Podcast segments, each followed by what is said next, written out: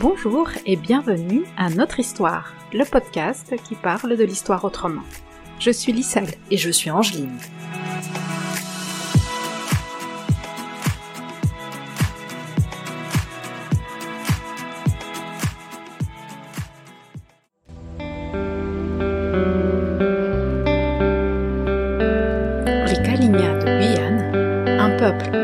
Depuis 500 ans. Épisode 1 de la conquête aux hommes indiens. Taneyolim Ludvina Pilisi, Kaligna. Moi, je suis assez fière de mon histoire parce que au niveau des Kalignans, on s'est pas laissé faire. On a vraiment, on l'oublie très souvent. Mais nous, c'est vraiment dans notre, euh, dans notre culture et dans notre histoire, euh, ce qu'on nous transmet. On a, on a énormément lutté. Taïna Henry. Eh bien, je, je veux qu'on reconnaisse le génocide qui, qui a été fait en Amérique. Que ceux qui sont là aient accès et sachent que la France a une dette pour au moins le nombre d'années qu'elle a colonisé nos territoires.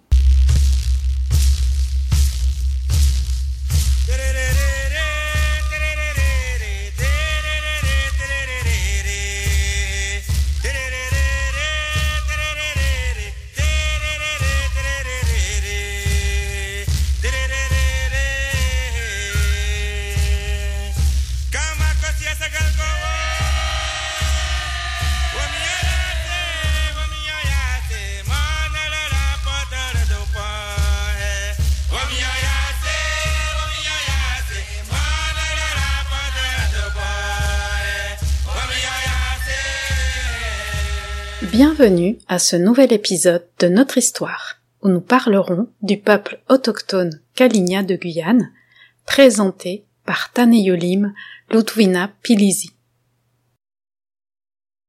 Moi, je viens de, Guyane, descendante d'une famille euh, surinamaise qui est arrivée donc après euh, la guerre civile du Suriname en Guyane.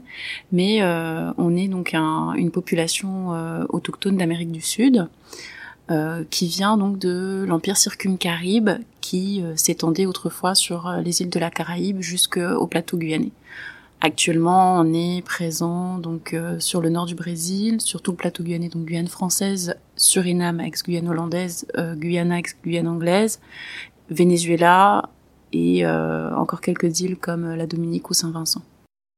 On est un peuple de navigateurs en fait à la base. Donc nous, comme j'ai dit, on vient, on vient des Caraïbes, on était des grands navigateurs, donc forcément on s'était plus installé sur euh, les littoraux, mais avec effectivement la vague migratoire euh, fin des années 80 après la guerre civile surinamaise, on arrivé euh, sur euh, les bords du fleuve Maroni notamment, et aussi il y a une petite partie du côté Brésil qui remonte, qui remonte un peu vers vers la Guyane française, mm, de l'autre côté.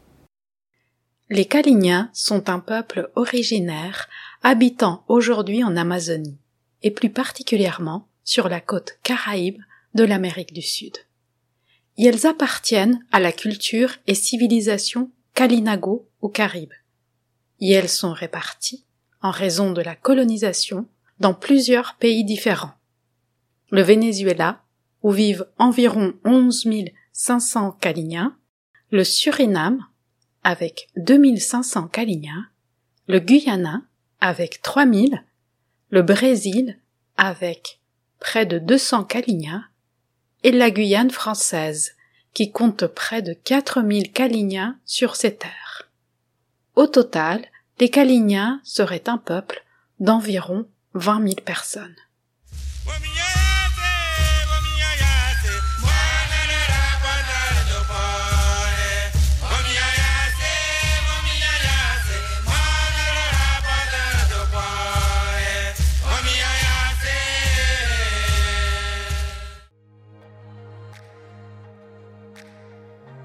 Les Kalignans, comme d'autres cultures de l'Amazonie, ont subi de plein fouet la violence de la colonisation.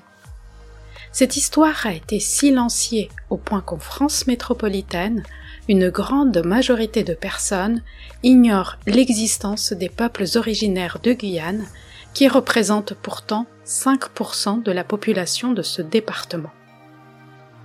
Les autochtones de Guyane, qui est le plus grand de tous les départements français, sont répartis en six groupes ethniques, à savoir les Kalinia et les Wayana de culture caribe, les Lokono et les Palikours de culture arawak, et les Wayapi et les Teko de culture Tupi.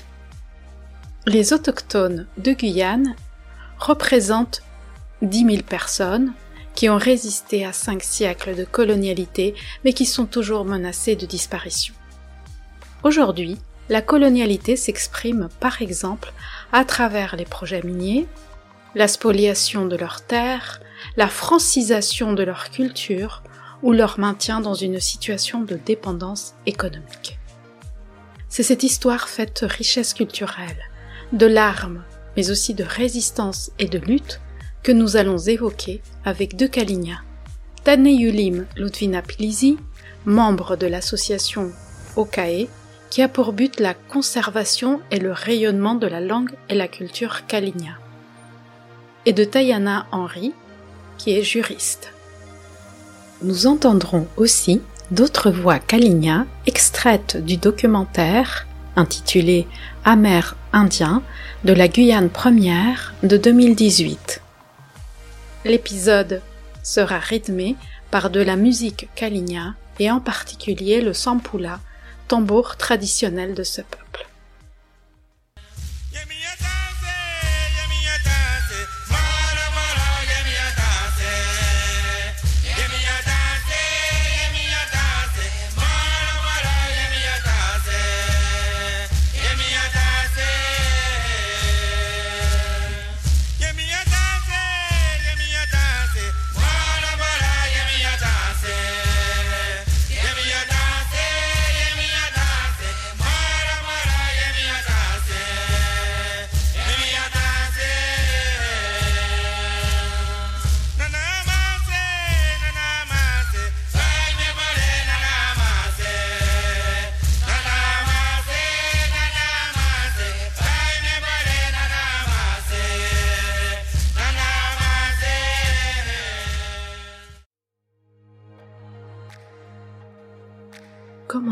Tout d'abord par un point de vocabulaire. Avant l'invasion d'Abiayala, qui est le nom autochtone Kuna de l'Amérique, personne n'employait les mots indien ni Amérique, qui sont en fait des termes coloniaux. Il n'y avait pas d'Indiens, mais des centaines et des centaines de peuples avec leurs noms propres. Taino, Innu, Sioux, Chipchas, Mayas, Nahuatl, Quechua, Aymara, Guarani, Mapuches, Shuar, Huitoto, Yanomami, Charruas, pour ne citer que quelques-uns. Christophe Colomb commet une erreur en débarquant à Abiyala. Il croit être arrivé dans les Indes. Preuve que c'est lui qui était en réalité perdu.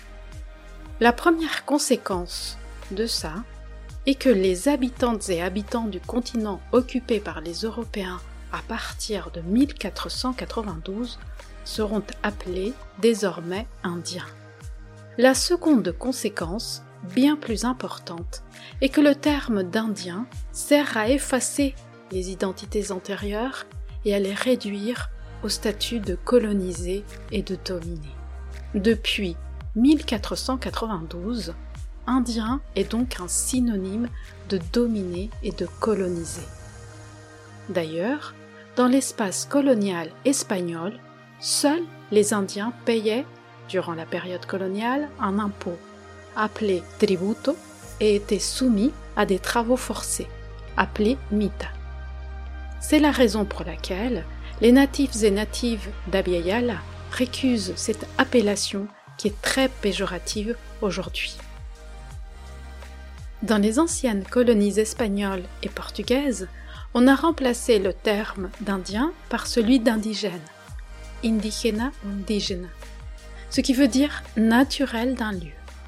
Donc, stricto sensu, les métis, les afrodescendants et même les blancs des Amériques sont des indigènes puisqu'elles y sont nées.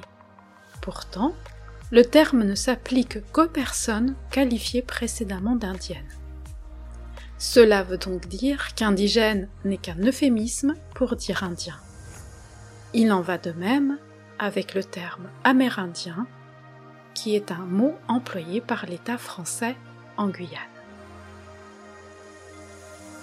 On voit par là que les termes d'indien, d'amérindien et d'indigène sont des mots eurocentrés et chargés de colonialité.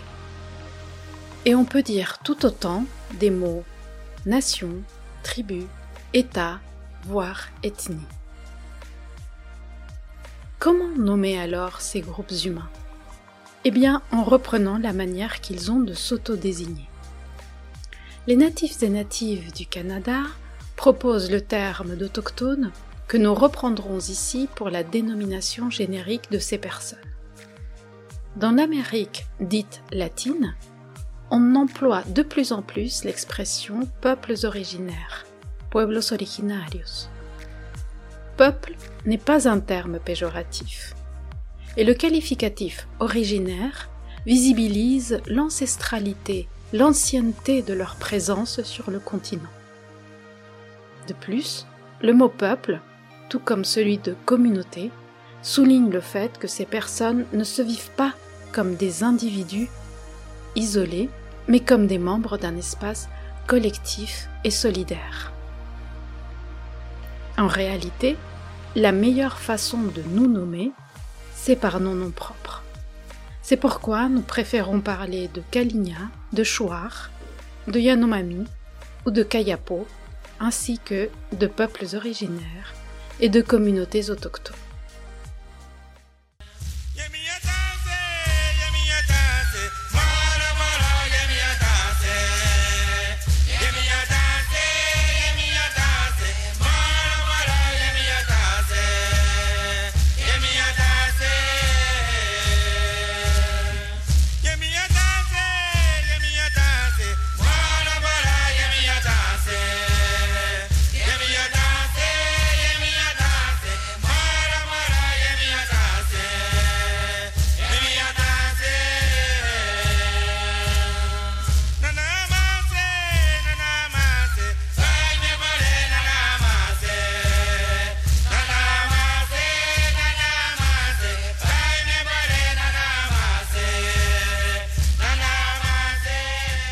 L'histoire de la civilisation Kalinia est très riche et ancienne. Des fouilles archéologiques attestent de leur présence en Guyane depuis le premier siècle de notre ère. Avant 1492, les Kalinia habitaient sur la côte de Guyane, entre l'embouchure des fleuves Amazone et Orénoque. Et elles étaient de grands voyageurs, et elles faisaient des voyages par voie terrestre maritime et fluviale sur de longues distances. Taneyulim, Ludvina Pilisi. Effectivement, il n'y avait pas rien, il y avait euh, des milliers d'années d'histoire avant, on n'a pas attendu que le colon arrive pour se réveiller et se dire « Ah, il faudrait peut-être qu'on existe », on existait bien, euh, bel et bien. Euh, au niveau de la religion, ben, c'est l'évangélisation comme toute l'Amérique déjà. Donc on nous a imposé le catholicisme limite par les armes, on n'a pas eu trop le choix. Il y a eu, euh, surtout en Guyane, énormément de vagues d'évangélisation. Après, comme on était euh, une population, euh, on va dire, nomade, non, sédentaire, ça a été très très très compliqué jusque 19e, 20e siècle. Au moment de la colonisation, la Guyane compte une trentaine de peuples autochtones différents.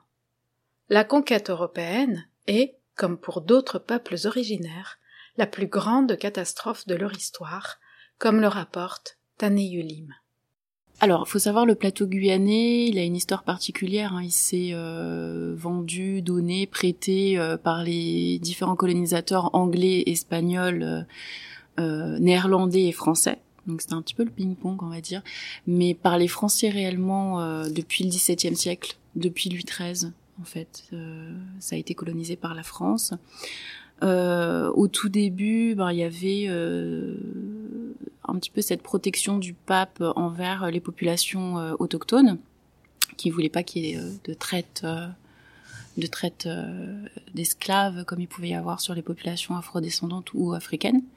Donc on, va dire qu'on on était censé être protégé entre guillemets, mais il y avait quand même des chasseurs d'Indiens qui venaient pour pour nous prendre, nous envoyer, nous renvoyer sur les îles ou nous exploiter directement sur place. Euh, comment ça s'est passé? Ben, depuis euh, depuis que c'est les Français, c'est comme partout, hein, c'est des c'est des colons, donc euh, ils sont venus, ils essayent de s'accaparer donc euh, nos terres et de et de, de tout simplement nous, nous nous modeler à leur façon et à ce qu'ils voudraient qu'on à l'image qu'ils voudraient qu'on renvoie et qu'on oublie notre langue, qu'on s'oublie nous-mêmes, notre culture euh, et tout ce qui va autour et qu'on oublie aussi notre environnement pour que je pense hein, ils puissent derrière mieux se l'approprier et mieux l'exploiter, bien évidemment. En 1503, les Français tentent de s'installer en Guyane, mais la présence française ne devient effective qu'à partir du milieu du XVIIe siècle. Car les Amazoniennes et Amazoniens se défendent et résistent à la colonisation de leurs terres, comme le rappelle Taneyulim. Euh, pour euh, la culture, bah, tout simplement déjà euh, on, est chez nous, on occupe toute la Caraïbe et le, littoral du, plateau guyanais. On voit des gens qui viennent et qui et qui essayent de prendre nos terres. Donc on s'est battu, ça a été très compliqué. Après c'est vrai que moi je suis assez fière de mon histoire parce que au niveau des Kalinia on s'est pas laissé faire. On a vraiment on l'oublie très souvent, mais nous c'est vraiment dans notre dans notre culture et dans notre histoire, euh, ce qu'on nous transmet, on a, on a énormément lutté et on a eu des gros, euh, des grands guerriers pardon, qui ont été là et qui ont tenu tête en fait aux colons et qui sont pas se laisser, qui ne sont, qui ne se sont pas laissés faire et qui ont laissé vraiment les Français venir avec des traités. Donc c'est quand même, euh, c'est quand même une histoire forte déjà. Alexis Tiouka, juriste Caligna. C'est Pélou, c'était un grand guerrier et c'est Pélou, la montagne, la colline autour de Cayenne, c'était une montagne couronnée. Et c'est là qu'il euh, y a eu un combat flagrant avant qu'il fuit euh, justement vers le Brésil. C'est pour ça que les Calignas, les, côtes guyanaises étaient habitées par les Calignas, et c'était vraiment des guerriers farouches, et d'où d'où cette cette continuation de cette mémoire collective de la part des, des enfants et des petits-enfants de ces anciens guerriers. Moi, j'ai fait partie de ces petits-enfants, de ces anciens guerriers qu'on peut appeler Kalani, euh, Sepelou, euh, Organabo, Awalagana, Kamaraguli. Tous ces gens-là, c'est des guerriers qui sont très importants, qui existent dans la mémoire collective. Comme le rappellent Taneyulim Ludvina Pilizi et Alexis Tiouka, les Kalinia ne se sont jamais soumis de leur plein gré aux Français ils auront résisté corps et âme. L'un de ces résistants, Caligna, fut le chef Sepelou ou Sepérou. Celui-ci appartenait au peuple Calibi, dont les territoires s'étendaient entre les fleuves Orénoque et Amazone, soit tout le territoire de l'actuelle Guyane. Sepérou avait un fils appelé Cayenne, nom qui a ensuite été donné à son village. Depuis le début, les tentatives des Français pour coloniser ce territoire avaient échoué car les autochtones leur résistaient fortement. La défense des Galibis est très efficace et le colonisateur Charles Poncet de Bretigny doit acheter la ville de Cayenne à ses Pérous. Cependant, les Galibis reviennent à la charge régulièrement et se révoltent contre le rapt de leurs femmes et les tentatives des Français de les mettre en esclavage. En 1644, Poncet de Bretigny est tué par un autochtone non loin de Cayenne.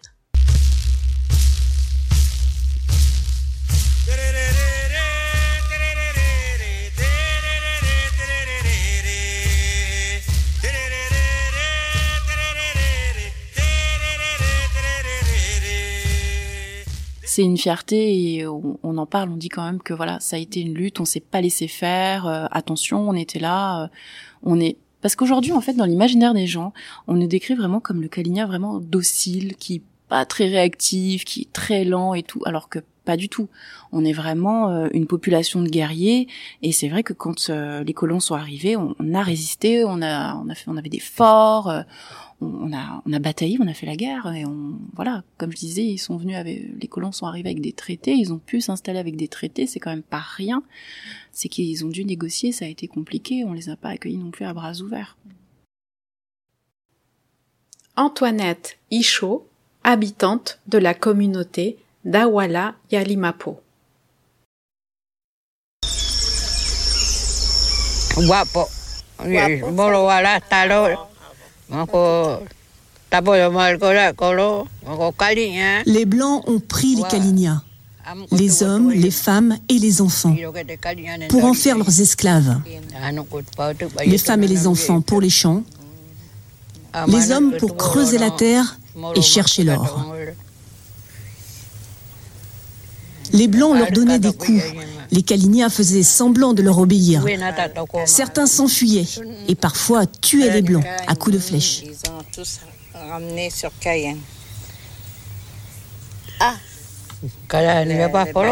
Après, les Blancs ont pris des Kalinia, ils les ont mis dans des bateaux, les ont emmenés loin en mer. Après, on ne les a plus revus.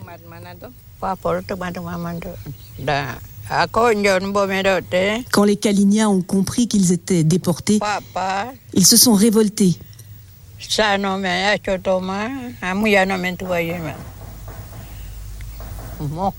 Ils ont commencé à tuer les Blancs.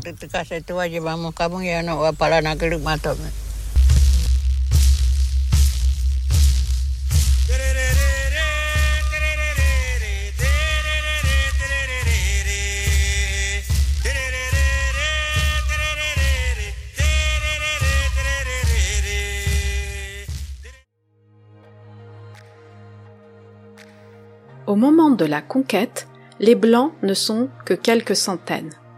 Mais déjà, en 1643, ils fondent la ville de Cayenne.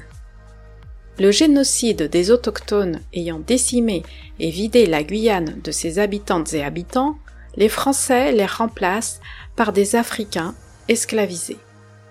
La France fait de la Guyane une colonie esclavagiste. Ainsi, au milieu du XVIIIe siècle, la Guyane compte déjà 8500 personnes esclavisées noires. Selon l'ethnologue Éric Navet, on estime qu'au XVIIe siècle, la population des autochtones de Guyane s'élevait à 30 000 personnes. Elles étaient donc la population majoritaire. Mais celle-ci n'a jamais été protégée ni par le pape, ni par l'Église catholique. Le débat qui avait eu lieu un siècle avant, à Valladolid, en Espagne, entre 1550 et 1551, ne portait pas sur le fait de déterminer si les Indiens, comme on les appelait alors, étaient des humains, mais à déterminer à quelle catégorie de barbares ils appartenaient. Taneyulim rappelle la violence de la colonisation des autochtones dans un processus génocidaire. En fait, au niveau euh, légal, si je puis dire, hein, le cadre légal de l'époque, euh, dans le droit euh, de l'époque, qui effectivement sous-entendait qu'on devait pas nous toucher pour en tant que pour se servir de nous par la suite comme esclaves, mais en l'espèce c'était pas le cas du tout, puisqu'il y avait effectivement ces chasseurs d'Indiens et de toute façon c'était euh, euh, c'était bah, la, chasse aux Indiens et on n'était pas du tout considéré par euh, par les colons qui étaient sur place et on était quand même capturés, torturés, vendus ou exploités directement. Donc en l'espèce non, c'était tout à fait comme le reste de de l'Amérique, on, on, on, nous faisait du mal et il y avait un processus génocidaire qui était enclenché depuis euh, déjà euh, plus de deux siècles et qui continue encore.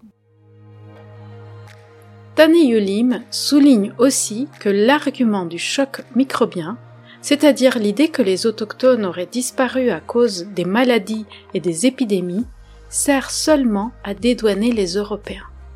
D'un côté, les virus ont été utilisés comme des armes de guerre dans la mesure où les colons ont tout fait pour transmettre les maladies, au lieu de se confiner et de protéger les autres.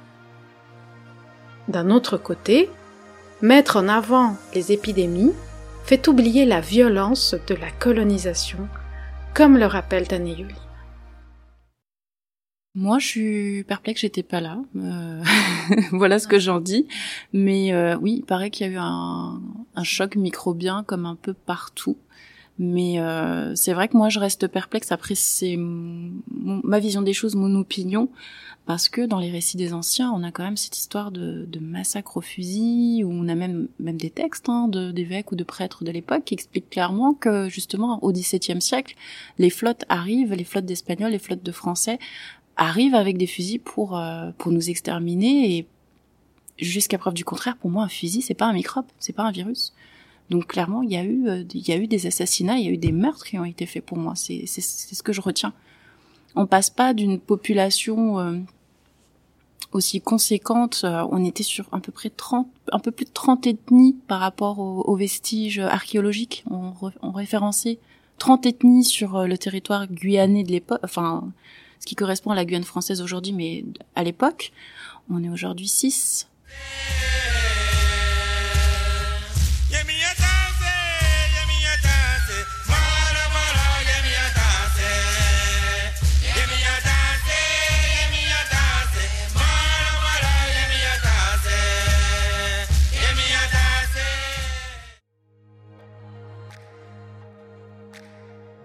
Les missions jésuites sont à l'origine de la vertigineuse chute démographique des peuples autochtones de l'Amazonie.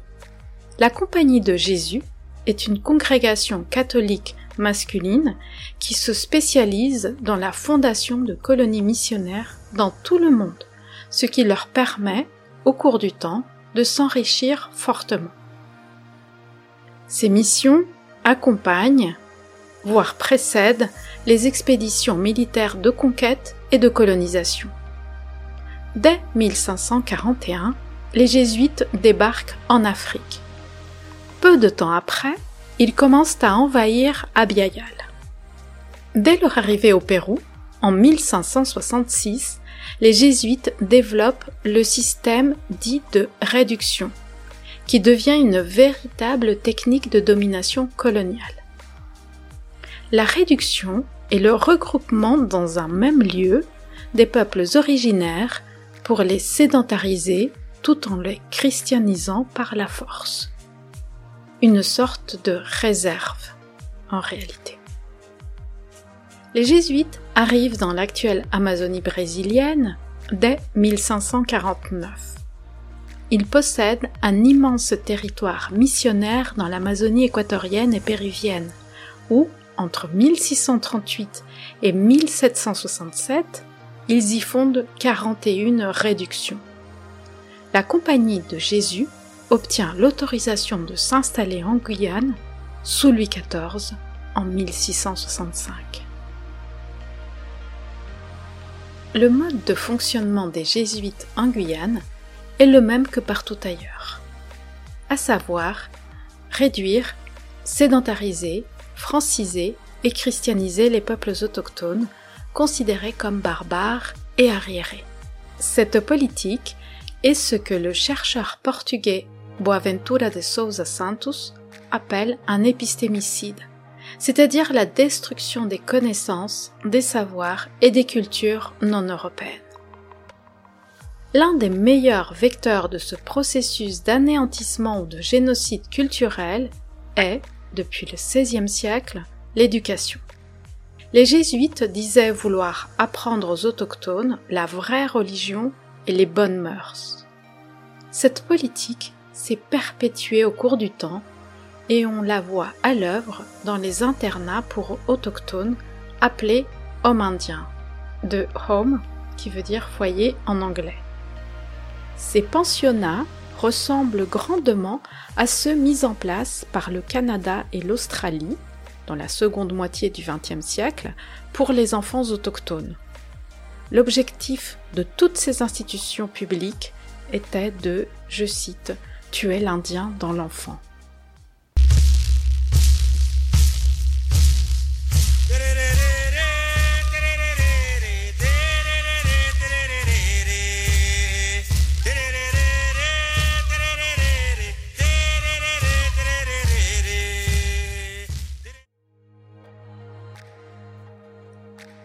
L'histoire des hommes indiens débute après la Seconde Guerre mondiale.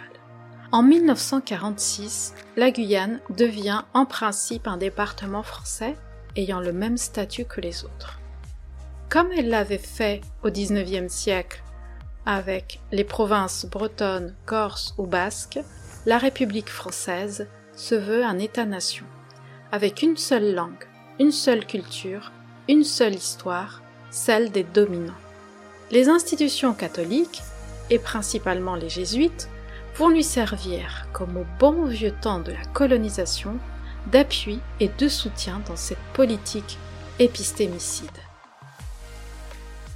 Françoise Armanville a étudié pour son mémoire de master, soutenu en 2012, l'histoire des hommes indiens de Guyane. Elle note que le premier établissement de ce type est fondé à Mana en 1949. Les hommes indiens sont des institutions racistes et coloniales puisqu'elles ne sont destinées qu'aux autochtones et avec les mêmes objectifs qu'au XVIe siècle, c'est-à-dire franciser et christianiser les enfants dits amérindiens. Derrière un but apparemment égalitaire se cache une politique de gestion de la main-d'œuvre guyanaise différenciée et qui a un but clairement économique. Robert Vignon, premier préfet de la Guyane, le dit clairement dans cette citation. La main-d'œuvre en Guyane est rare. Les Indiens représentent avec les Noirs de tribu une minorité non négligeable et parfaitement utilisable avec un rendement qui peut paraître surprenant. Les hommes indiens sont institutionnalisés dans les années 1960 et leur gestion est dévolue au clergé catholique. Une association des hommes indiens est créée en 1964 et le président n'est autre que l'évêque de Guyane. En 1966, on dénombre cinq hommes catholiques en Guyane, tous situés sur le littoral. Ils accueillent essentiellement des enfants kalinia différents témoignages montrent que les hommes indiens avaient une politique clairement ethnocidaire. Françoise Armanville rapporte le témoignage suivant. Sœur Anne-Marie avait commencé à apprendre la langue des enfants, le Kalinia. C'est alors qu'est arrivé l'ordre de Monseigneur Marie de les assimiler avec l'obligation de parler exclusivement le français tous ces enfants étaient internes, car l'objectif, ai-je compris, était de les assimiler. Il ne fallait pas qu'ils reviennent trop souvent dans leur famille. Les rapports des institutions religieuses montrent que les mères Kaligna refusaient d'envoyer leurs enfants dans les hommes indiens. Et les enfants les détestaient car on leur apprenait à haïr leur culture et à se détester eux-mêmes. Nombre d'entre eux prenaient donc la fuite, comme le rapporte ce. Les pères n'étaient pas gentils, et il y avait les gardiens aussi. Ils étaient méchants et nous battaient. Je me suis sauvé un soir de Mana. Les gendarmes m'ont trouvé, mais ils m'ont accompagné à Saint-Laurent chez ma mère. Elle n'était pas contente parce que je n'irais plus à l'école, mais je suis restée au village. J'avais neuf ans. Avant 1969, les Hommes indiens hébergent une centaine d'enfants. Mais en 1969, la Direction départementale des affaires sanitaires et sociales, plus connue sous le nom de DAS, autorise un accueil de 280 pensionnaires. Et à partir de ce moment, le nombre augmente très régulièrement. Selon Françoise Armanville, entre 1949 et 1980, environ 8100 enfants auraient fréquenté les pensionnats catholiques pour autochtones. Les hommes indiens ferment leurs portes en 1980. Mais ce n'est pas tellement par un esprit humanitaire ou égalitaire. Comme le note Taneyulim, c'est surtout parce que les pensionnats autochtones ont rempli leur rôle à savoir celui de détruire la culture Kalinia. Je vais déjà parler des noms. 1969, pour moi, c'était hier. C'est là qu'on a commencé à s'intéresser à nos états civils. Quand je pense aux gens qui ont des arbres généalogiques en Europe, c'est des noms qui sont répertoriés depuis des siècles et des siècles. Nous, on n'a pas, on nous a pas considérés, on n'a même pas voulu mettre nos noms sur un bout de papier en disant voilà, celui-là, il est quelqu'un. On s'est pas intéressé à ça. Et le jour où on a voulu le faire, on nous a imposé des noms. Ma grand-mère, on lui a dit bon ben toi c'est bon, tu t'appelleras Jacob. Mais rien à voir avec son nom de famille, mais rien du tout. Donc euh, c'est juste moi je trouve ça juste aberrant de voilà de de, de détruire nos, les noms, c'est aussi euh, c'est une partie de nous en fait, c'est notre nom, il y a une histoire derrière les noms. Enfin, je sais que ma grand-mère avait le même nom que son arrière-grand-mère et que ce nom-là avait bien une signification bien particulière. Et puis euh, on, nous, on nous demandait aussi clairement de, bah, de parler évangélisation, de donner des noms catholiques aussi, et, euh, et de choisir des noms dans le calendrier. Moi je sais que ma mère, quand elle a, elle a accouché, on lui a demandé de donner des noms euh, qui étaient plutôt, plutôt dans, le, dans le calendrier que des noms autochtones. Donc elle les a mis en troisième ou quatrième position à chaque fois, ils sont là. Mais pour beaucoup de mes pères, malheureusement, ils n'ont pas de prénom Kaligna et ça aussi ça se perd. Il y a énormément de gens qui ne savent même plus quels sont les prénoms Kaligna et combien combien il en existe. Cuillère, le Kaligna d'aujourd'hui ne sait même plus comment on dit parce que c'est beaucoup plus facile pour eux d'avoir créé un mot d'emprunt et de l'avoir modifié pour un petit peu le caliniser et le calignaliser et puis et puis euh, et puis euh, qu'il soit plus compréhensible nous, on connaît pas les frontières à la base. C'est les frontières qui nous ont traversées via les colons. C'est les frontières qui nous traversent. Nous, on n'avait pas ce système de frontières. On était la même population sur tout ce plateau. Et après, on nous a coupés par cette langue coloniale qui nous a divisés. Donc, euh, c'est sûr que, bah, forcément, il y a des choses qui ont été amenées à être modifiées. Et voilà, la langue se perd euh, de jour en jour. La langue se perd. Et moi, je, je, j'en pleure. Je trouve ça tellement, tellement triste. Taïna Henry. Quand on parle des prénoms, euh, Tani parlait des prénoms. Pourquoi on portait pas nos prénoms? Parce que même si on essaie à Awala, quand les enfants allaient jusqu'à Saint-Laurent être déclarés, ou à Mana, il y avait toute une démarche à faire pour justifier pourquoi ce prénom, pourquoi pas nos noms de famille. De notre côté, en tout cas en Guyane, nous portons tous des noms euh, français de la Bible, et surtout, c'était une manière aussi de nous diminuer. Par exemple, mon nom est Henri.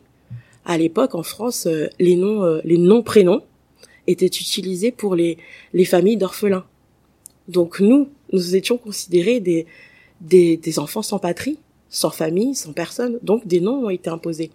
Et donc nous, nous connaissons aujourd'hui par nos noms de famille. Nous savons que telle famille est liée à la nôtre par rapport au nom, par rapport à, aussi cette histoire qu'on peut rassembler. En l'espace de trois décennies, les populations Kaligna ont été obligées à se sédentariser et sont devenues francophones. Les Kaligna ont même perdu leur nom que certains et certaines essaient aujourd'hui de récupérer.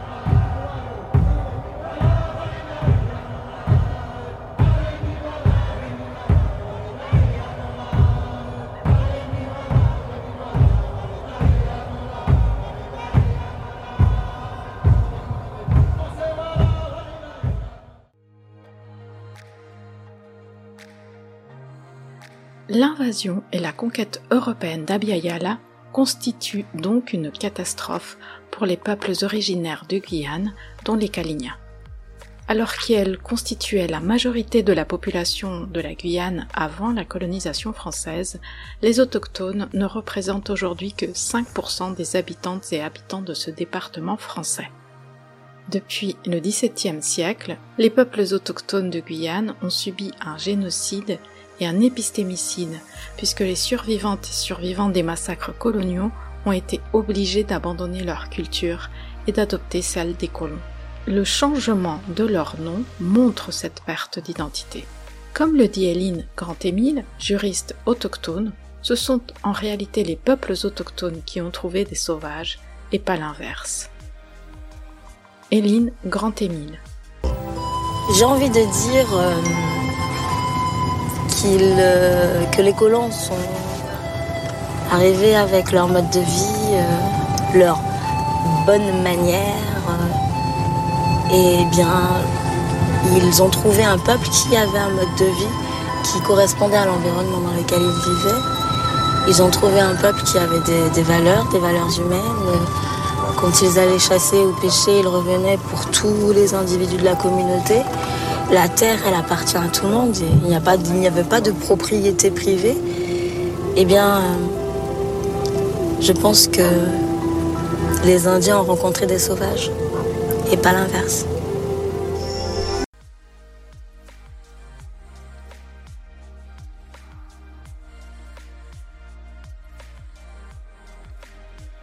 Nous espérons que cet épisode vous a plu.